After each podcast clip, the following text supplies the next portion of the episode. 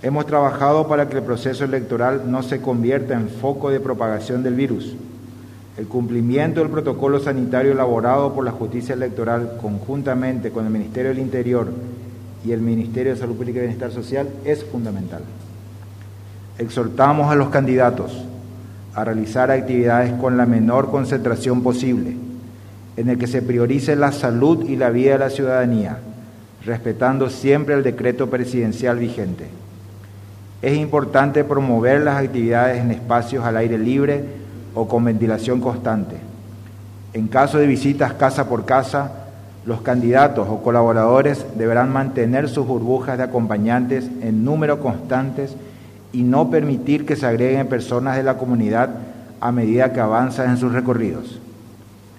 Evitar el contacto estrecho y limitar el saludo tradicional. Evitar los abrazos, besos, apretón de manos. Velar por el cumplimiento del distanciamiento indicado en todo momento en caso de fotos y o selfies. Favor no quitarse la mascarilla. La pandemia no ha terminado. Debemos continuar con un modo seguro de vivir.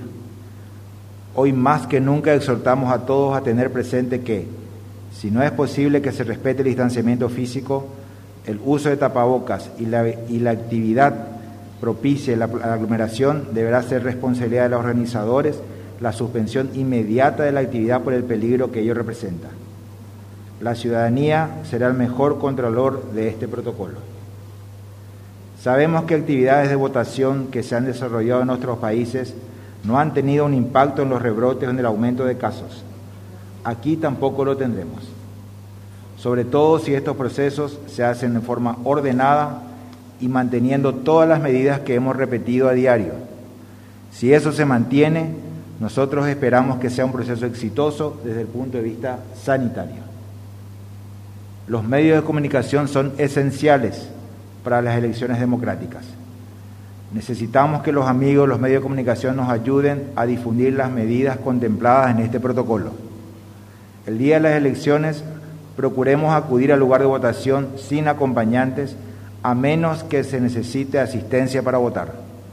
Cuidemos la higienización de las manos, usemos alcohol en gel antes y después de sufragar. Y por sobre todas las cosas, respetar el distanciamiento físico entre los integrantes de mesa y en las propias filas que se originen en la espera. Todas las situaciones que signifiquen aglomeración implican un riesgo de contagio, eso es evidente.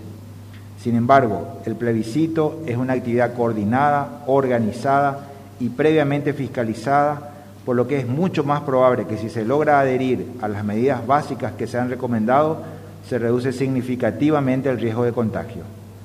Cumplamos con nuestro derecho cívico y respetemos estas medidas para hacer de nuestra sociedad un lugar mejor para vivir.